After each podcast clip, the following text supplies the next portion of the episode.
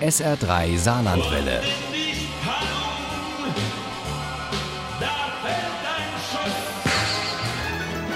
Der Krimi-Tipp. Wir haben ja letzte Woche schon was anders gemacht, als wir den Krimi-Tipp live gemacht haben von der Eröffnung der Krimi-Tage Saar.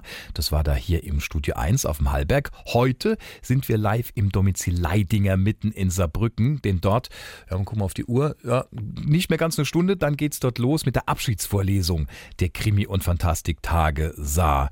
Und mit dabei eine Autorin und zwei Autoren, die aus dem Saarland stammen und uns heute Abend zeigen, was sie und was vor allem das Saarland auch an Nervenkitzel und Spannung zu bieten hat.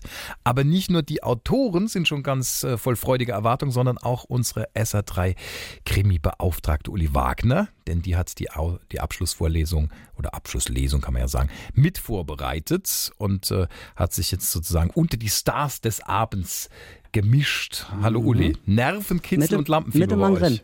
Bis mittendrin. Nervenkitzel und Lampenfieber ja. bei uns. Nervenkitzel und Lampenfieber, Marina Hype. Bist du aufgeregt? Ich bin immer ein bisschen aufgeregt.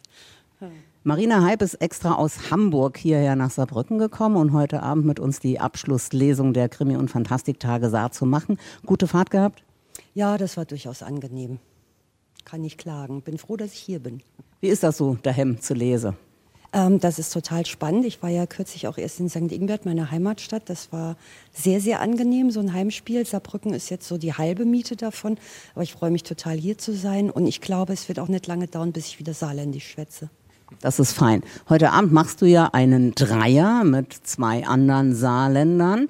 Der zweite im Bunde ist Markus Heib. Für den ist es ein Heimspiel ohne große Anfahrt. Wie geht's dir?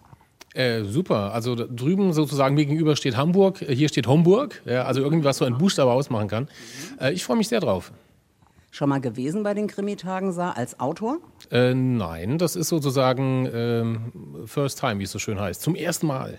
Du passt ja heute Abend wirklich wie die berühmte Faust aufs Auge, Krimi- und Fantastiktage. Du verbindest beide Genres mit deinem Thriller. Wie heißt er nochmal?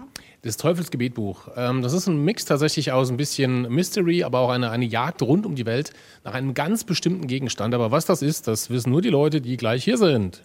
Ja, genau. Herkommen. Lohnt sich auf jeden Fall. Der dritte im Bunde ist Chris Carlton. Hast du auch ein Haar aus in deinem Heimatort? Nein, ich glaube nicht. Nicht vorne, ja. Ja, nicht vorne, aber irgendwo drin. Ja, Rehlingen ist schon ein Haar drin, genau, ja. Du bist heute Abend hier mit welchem deiner Thriller? Ich bin heute Abend hier mit Der Totensucher. Und ähm, ja, darin ähm, kommt eine neue Mordkommission zum Einsatz und ähm, ja, wird wieder richtig schön spannend. Das ist der erste Carden-Thriller, in dem es einen Ermittler gibt, ein Ermittler-Duo, die Kollegen Speer und Bogner. Was ist der Herr Speer für ein Typ? Der hat ja so ein relativ schweres Schicksal. Ja, also Adrian Speer hat schon ein relativ heftiges Schicksal. Seine Tochter wurde nämlich entführt aus der elterlichen Wohnung. Er war weg, er musste dringend weg, er hat sie allein gelassen. Die Schuldgefühle treiben ihn um. Und ähm, jetzt ähm, wurde er suspendiert. Ähm, in der äh, Drogenverhandlung war er vorher tätig, war ein halbes Jahr suspendiert, weil er da ein bisschen über die Stränge geschlagen hat und ähm, bekommt jetzt eine Chance auf einen Neubeginn in einer neu gegründeten Mordkommission für besonders brutale Verbrechen. Es ist ja nicht so, dass es nicht schon reichen würde, wenn die Tochter entführt wird, aber diese kleine Luzi, die hörte Geräusche in der Wohnung und hat vor lauter Angst den Papa angerufen. Papa, Papa, ich habe Angst. Und der Papa hat sozusagen am Telefon miterleben müssen, wie Luzi entführt wird. Ne? Ja, ganz genau. Der war hautnah dabei. Ein paar Minuten äh, kam er zu spät und hat dann tatsächlich mitbekommen, wie die Entführer ähm, die Tochter praktisch aus der Wohnung mitnehmen und musste sozusagen tatenlos zusehen. Jetzt ist Luzis Papa also in dieser neu gegründeten Mordkommission. Die besonders brutalen Verbrechen, die er mit Bogner zusammen aufklären muss, die spielen sich in etwa so ab, dass die beiden äh, Leichen finden, die in einer ganz besonderen Position sind. Sie hängen nämlich kopfüber, also da scheint irgendeine Botschaft dahinter zu stecken.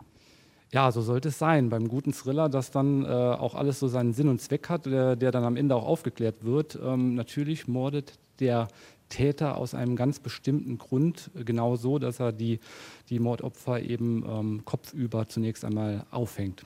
Also es wird viel Gänsehaut geben hier heute Abend und die drei werden dafür sorgen, dass uns hier ein Schauer nach dem anderen über den Rücken läuft. Das war's erstmal von hier. Also wer sich dummelt, der schafft es noch und ich bin mir sicher, es lohnt sich heute Abend. Also auf ins Domizil Leidinger, da gibt's was.